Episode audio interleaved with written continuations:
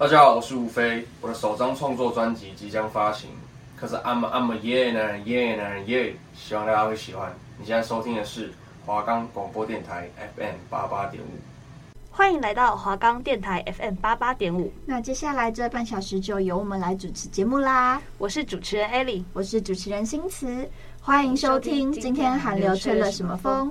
今天的韩流是因为什么而起呢？是哪个韩团要回归，或是韩国娱乐圈有什么消息呢？我们都会在礼拜一下午四点到四点半准时开播的啦。喜欢我们的节目，就记得下周一准时在同一时间收听。我们就会和大家讨论最近流行的韩国娱乐话题。我们的节目可以在 Firstory、Spotify、Apple Podcast、Google Podcast。Pocket Cast、SoundOn Player 还有 KKBox 等平台上收听，搜寻华冈电台就可以听到我们节目啦。那事不宜迟，我们直接进入主题。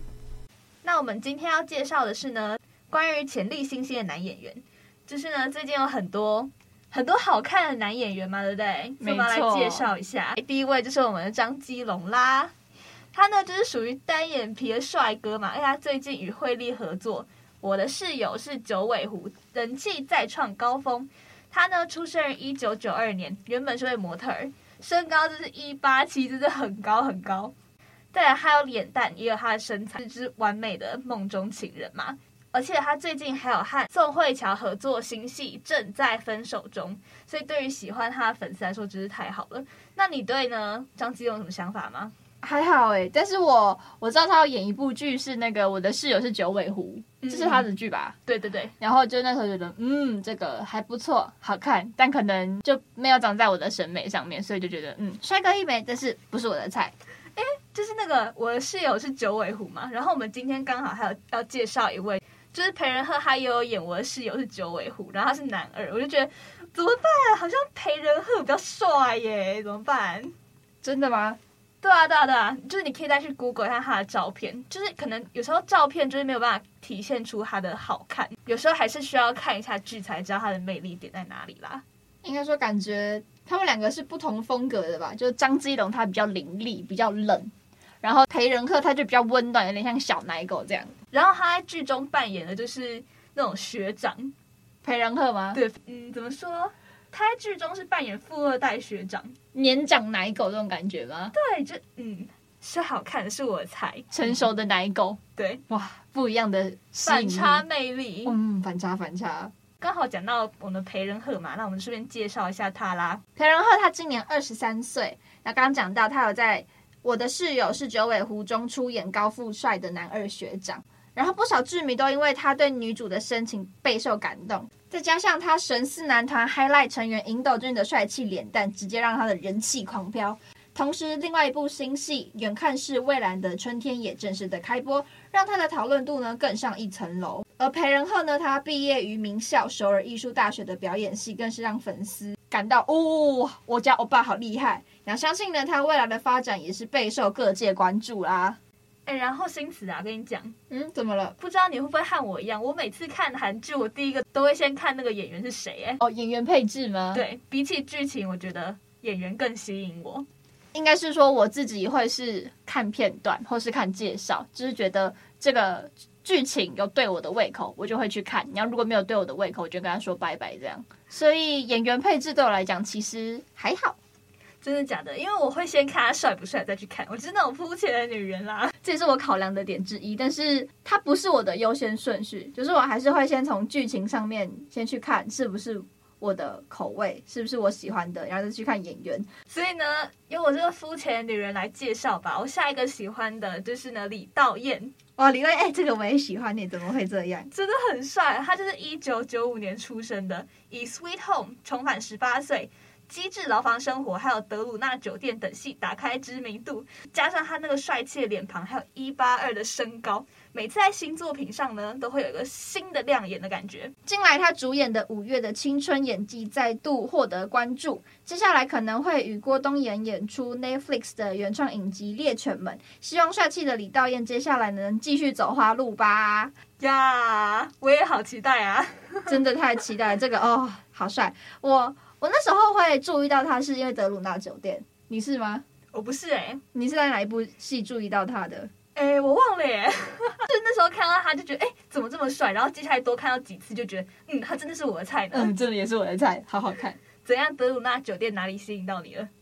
应该说，德鲁纳酒店它的故事算是有点像单元剧，可是这个单元剧又整个围绕在女主角就是 IU 身上。我就蛮喜欢看那种单元剧的形式，所以就有吸引到我，而且我觉得这个题材嗯蛮酷的。哎，那那时候李道彦是演什么？其实我有点忘记。李道彦是演 IU 的初恋白月光啊，我想起来了，对，我想起来了，对。然后后来，反正这部剧已经过很久，我相信可以剧透了。最后李道嫣她不是变成一只萤火虫，然后是 IU 引渡他到奈何桥上面吗？嗯嗯嗯。那个时候不是有人给 IU 喝酒吗？就是有十二位奶奶。对对对，十二位奶奶的其中一位就跟就跟张满月讲说，其实你只要在德鲁纳酒店呼唤一下高清明的名字，他就会出现。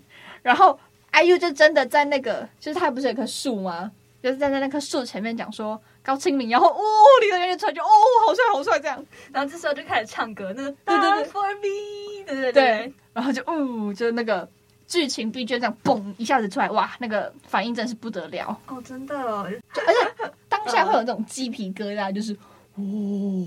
的那种感觉，但那时候我也觉得蛮厉害的，就是张满月可以忍个好几千年都不在德鲁纳酒店叫高清明的名字，哎，嗯，就是很有 guts 的女生。对，而且可能如果是我午夜梦回，可能会就是啊，高清明这 kiss g 我完全可以想到新词会这样讲。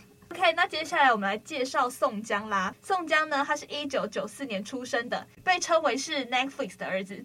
出道以来呢，主演《喜欢的话请响铃》、《Sweet Home》，还有《如蝶翩翩》。在 Netflix 呢，他也有演《无法抗拒的他》。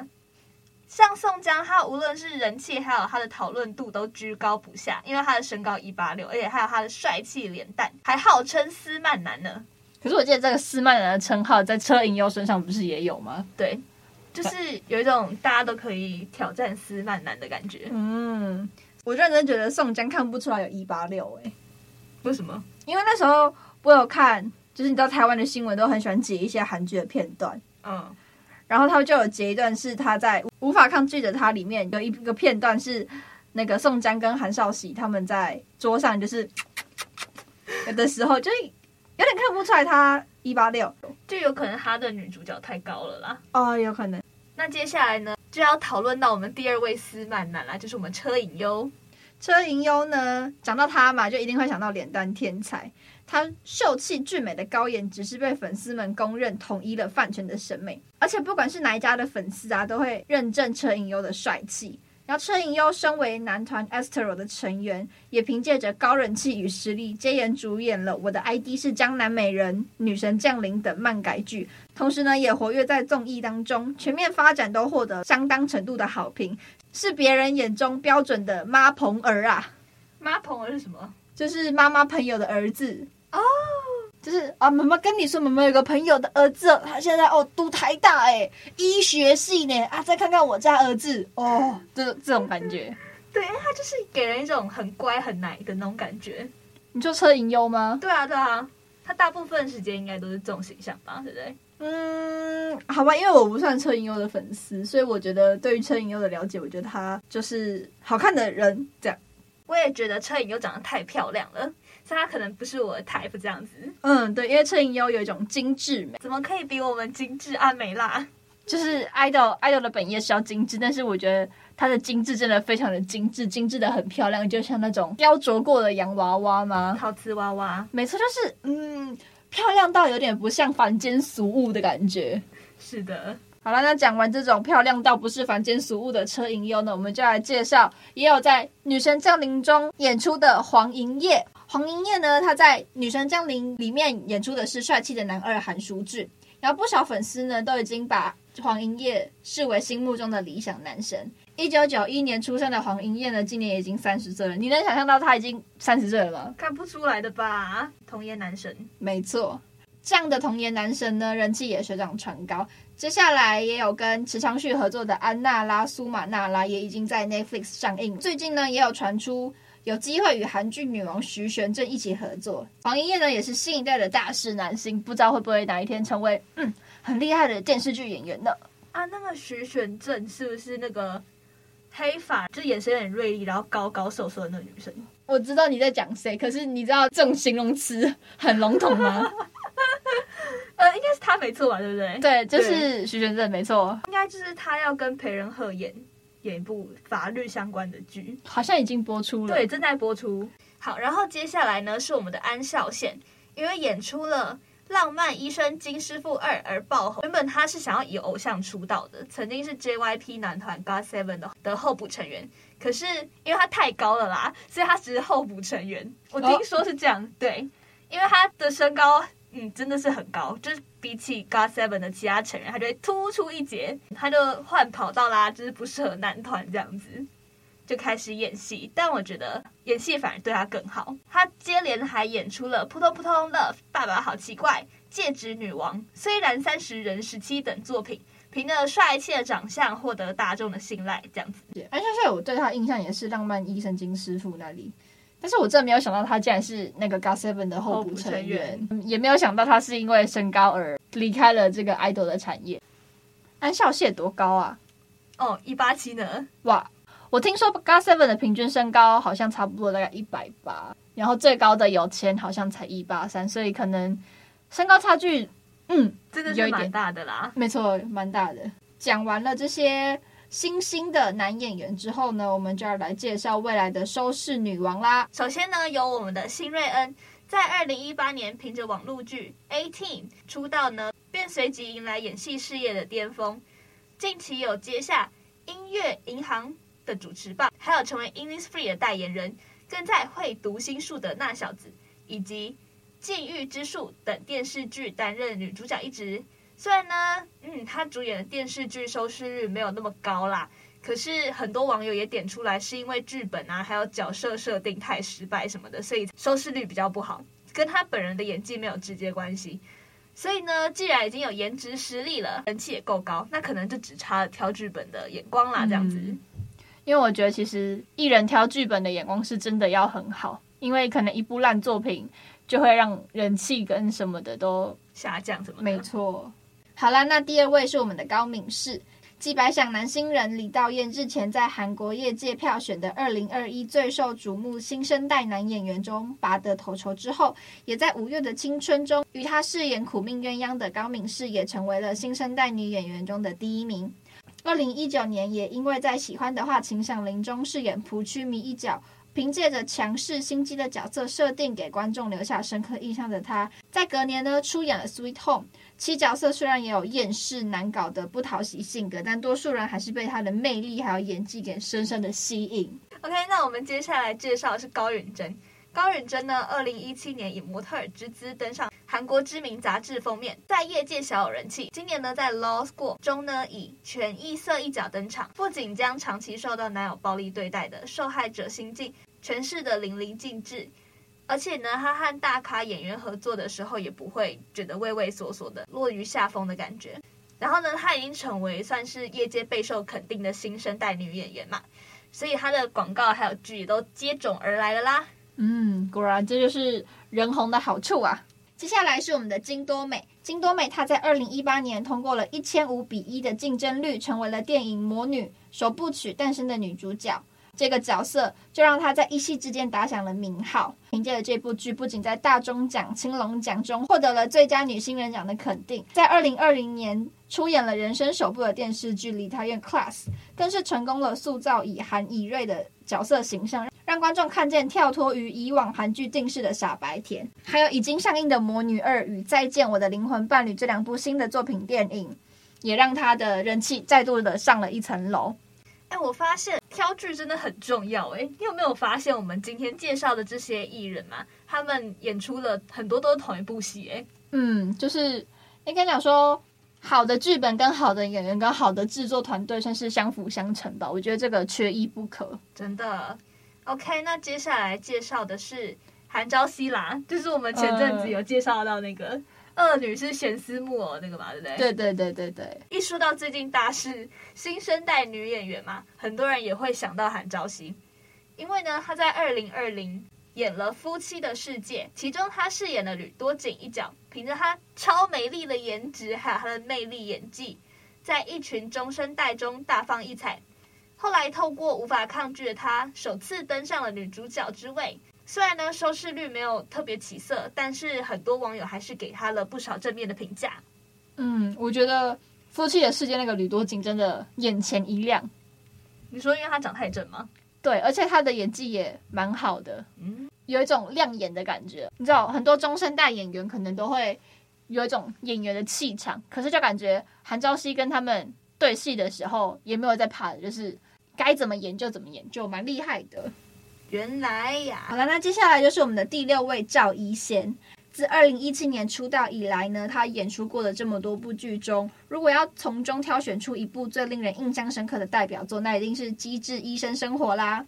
他在《机智医生生活》呢，饰演的是一位大三医学大学的见习生，叫张润福。然后张润福纯真跟热情的角色设定，再加上赵怡贤自己本人的高水准演出，尽管呢这个角色的出场时间不多，却也展现了疯狂的存在感。而后，他除了忙于 Netflix 的新剧《现在我们学校》的拍摄之外，也在学校二零二一中担纲女主角，与金耀汉一起搭档拍摄。相信呢，今年才二十几岁的赵一贤就有如此厉害的实力，那相信他未来的成就也一定是不可限量的。好啦，那讲完以上的新兴男演员跟具有未来实力的一些收视女王的女演员，我们就来介绍一下常驻的高挑又帅气的韩国男演员吧。不过呢，说实在，现在的男演员基本上都是又高又帅的吧？嗯，也是啦。但是我们今天要讲的就是一些比较有名气的一些男演员。艾莉来帮我们介绍一下吧。好啊，首先有我们的孔刘啦。等到孔刘，大家应该都认识是谁吧？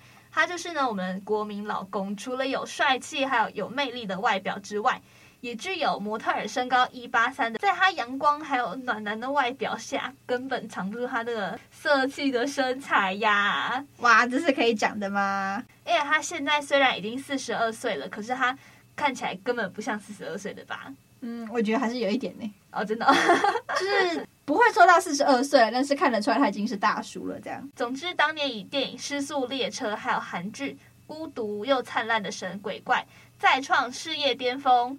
后来他还要演那个什么呃，鱿鱼游戏嘛，扮演一个那个、哦、打那个巴掌那一个。对，总之就是可以期待一下他未来的发展啦。我、哦、当初我有听说孔刘为什么会接演那个角色，就是因为他可以打李正宰巴掌。就是如果真的想知道更多细节的话，可以自己去找这个片段，然后看一下孔刘是怎么说，为什么会接这部戏的细节，这样太好笑了吧？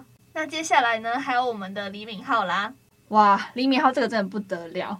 你知道李敏镐的五官就是 超级深邃，而且配上他那双迷人的双眼，每次他出演的韩剧呢，都能迷倒一大票的少女。而且他有非常多部的代表作，像是《继承者们》《蓝色海洋的传说》《The King》永远的君主，这些呢都有不错的收视成绩，更因此奠定了他亚洲男神的封号。这个雕刻般的花美男的李敏镐的外貌，能让谁不心动？你心动吗？呃，我还好。其实，呃，我也还好。对我来说，可能就是这只限我自己的立场。我觉得他有点小油腻，哦，这 不代表本台立场，只代表我的立场。我觉得李敏镐他的眼神就是有点小小的油啦，这样，嗯，我喜欢自然一点的感觉，就是他太闪耀了。嗯，对对，太闪耀了。那我觉得李敏镐不是我的菜，是因为他就是他的下颌骨突然变得很肿。那张照片之后，我就对他有一点，呃。怎么会这样？而且那时候在《继承者们》，我最喜欢的角色不是李敏镐的角色，另外一个哦，我知道，然后黑头发，然后梳上去头发那个，然后很坏，然后坏皮皮的那个，对，就是我就喜欢坏男人啦。所以可能李敏镐这种漂亮的花花公子就可能不是我的菜啦。那接下来我们要介绍，就是也是我另外一位老公啦，叫李钟硕啊，李钟硕。他呢，就是完全的衣架子吧，没有他撑不起来的风格。年仅十六岁就以模特儿身份出道，凭借着一八六高挑的身材外形，成为了 Soul Collection 史上最年轻的时装男模。不过呢，从小就立志成为演员的李钟硕，接连多次试镜不同的角色，最后以 SBS 检察官公主担任男配角出道。他也有演皮诺丘，还有 W 两个世界，以及当你沉睡时。利用精湛的演技俘获了很多粉丝。而且最近他刚退伍了嘛，他还演了那个黑化律师，哦，跟女儿的那个黑化律师。所以他到底是不是 Big Mouse 啊？还是你没有看？哦，我有看，他不是。哎，哦、对，爆雷爆雷，他不是这样。哦，嗯，因为他那个环境实在是逼不得已，那个环境逼李钟硕要成为 Big Mouse。哦，对，所以他就只好说，对了，我就是 Big Mouse 啊，所以不要吵我了啦的那种感觉。嗯，嗯，那最后。最后结局是什么？反正已经完结了，可以爆雷吧？对啦，结局结局就是润儿死掉了。Big Mouse 没有怎么样吗？哦，Big Mouse 也死掉了。嗯，对，嗯、就是剧情就是当那个要确定说 Big Mouse 到底是谁的时候，然后就承认说哦，对我就是 Big Mouse，然后结果不久之后就有人有人把他干掉了。啊，所以就是有人把真正的 Big Mouth 干掉。对，因为他就是他就承认他自己是 Big Mouse，因为 Big Mouth 就树了很多敌人嘛，所以就有人会想要把他干掉啊。哦，对。哇！然后我还看到有网友有说，他希望可以看到家庭圆满的李钟硕啦，是他跟允儿的那种家庭美满吗？对，而且他他的人设就是很多，一开始就是来自一个比较不好的家庭。哦，这好像是真的诶。对，所以才会说希望可以看到李钟硕有一个幸福美满的家庭。所以李钟硕下次挑剧本的时候，可能要找一个幸福美满的角色，这样。小兰。好了，那接下来再来介绍一下我们的玄彬。玄彬呢，他凭借着韩剧《爱的迫降》，人气直接急速飙升。然后他高挑的身材呢，加上宽阔的太平洋肩膀，真的是让他男人味十足。而且不管呢是在韩国又或是台湾，玄彬都有着超高的人气。这也不妨碍他即将迈入四十岁，却还是依然的帅气，依然的人气暴增。因为玄彬从很早期就已经很红了吧？对，但其实没有《爱的迫降》，我真的不知道他是谁哦，真的哦。他之前不是还有演过一部《秘密花园》吗？可是那部我没有看。哦，就是那一部好像是他名声大噪的开始。嗯，他那时候是跟吉罗琳，我忘记是谁，但反正剧中的女主角叫吉罗琳，男主角就是霸道总裁，女主角就是特技演员，有点伪狗血的那种总裁剧。哦，因为总裁剧就一定会想说，这个女生外来不明的女生怎么配得上我家那个总裁？对，就会出现这样这样的剧情哦，所以那个特技女演员就是那个外来女子这样，然后外来女子就会很帅气的说：“我才不需要这些钱呢之类的。”这好像是真的，以前的剧都蛮喜欢，就是总裁那个拿钱打发女主角，然后女主角就会说：“我才变得臭钱嘞，拜托，我很需要，好不好？你不要可以给我吗？我很喜欢那些臭钱，好不好？”小兰，OK，那接下来还有我们的朴叙俊，朴叙俊呢？他曾经主演了《梨泰院 Class》、《金秘书为何那样》，以及《她很漂亮》。然后在这几部戏里面呢，也不是说这部几部戏啦，就是他在他的演出的剧里面呢，都展现了惊人的演技。他一八五的高挑的完美的黄金比例，他四肢又很修长，然后又有那个宽阔的肩膀，然后再加上那个哦帅气的小狗脸蛋，真的是不管是背影还是那个吻戏，都哦。少女心爆棚的那种浪漫场面哦，怎么样？怎样？朴叙俊真的是你的菜吗？嗯，其实也不算，可是我觉得他演戏的魅力是真的很好啊。就是他跟金秘书演的那个沙发戏吗？没有，哎，我不知道是不是沙发，反正就是在波波那个，就是哦，这个是我能看的吗？就是这个呃，激情四射，就会觉得。那我们介绍完呢，高挑又帅气的常驻男演员。我们可以来讲一下关于中五路演员的部分。嗯，中五路演员是什么啊？中五路演员呢，就是一个韩国未接的 top 代表吧。因为在韩国，它其实也有阶级之分，只是呢，它有一个特殊名词叫中五路演员，专指某些的韩国演员。因为他这个身份很特殊，所以他几乎是每个演员终身追求的身份。中五路呢，是韩国首尔的一条街道名称，充斥着各种电影院的拍摄场景，并且孕育了相当多的影视人才，因此被视为韩国的好莱坞。韩国电影盛世中五路国际电影节也由此来命名。想成为中五路演员呢，不只是在中五路拍过电影这样子的简单，还必须获得韩国三大影展白象、青龙、大钟等肯定，才能成为中五路演员。像是《寄生上流》的主角宋康昊。就是韩国中五路演员之一，他屡屡创下票房成绩，成为韩国社会具有极大号召力。与薛景求、崔明植并称为中五路三驾马车。哦，就是有他们的名字就可以确定说这一部的电影一定是好看有票房的，所以才会被称为中五路演员。就它就是个票房跟品质的保证。没错，没错。韩国人呢也对中五路演员的认定标准相当的严苛。中五路演员呢也是成为了韩国演艺圈中崇高地位的一个象征。所以以韩国地位来讲呢，top 的话就是中五路演员，接下来就是电视剧演员，再来到最后才会是我们的偶像明星。而且我们韩国演艺圈是有潜规则的哦。哦，怎么说？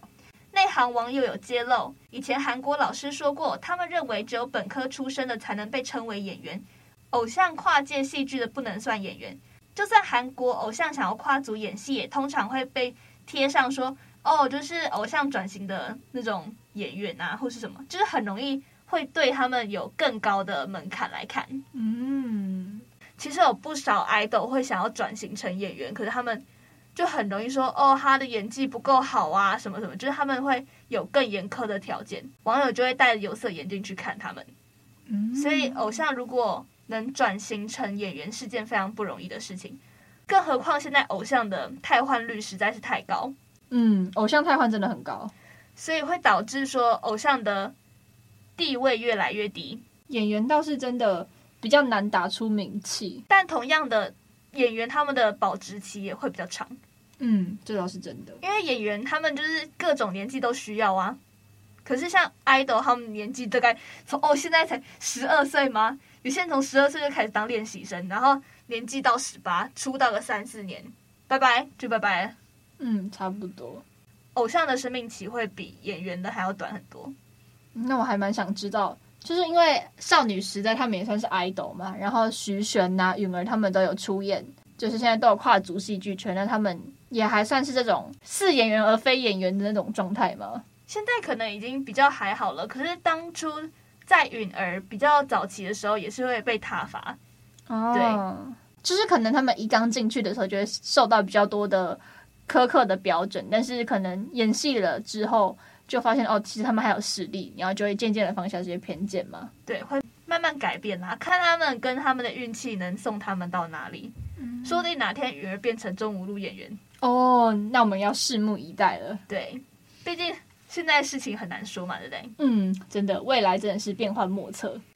好啦，那本周的今天韩流吹了什么风就到这里啦。下礼拜呢，还是会给大家献上最热门的韩国议题。这里是华冈广播电台 FM 八八点五，我是艾莉，我是新慈，我们下周再见，拜拜。拜拜。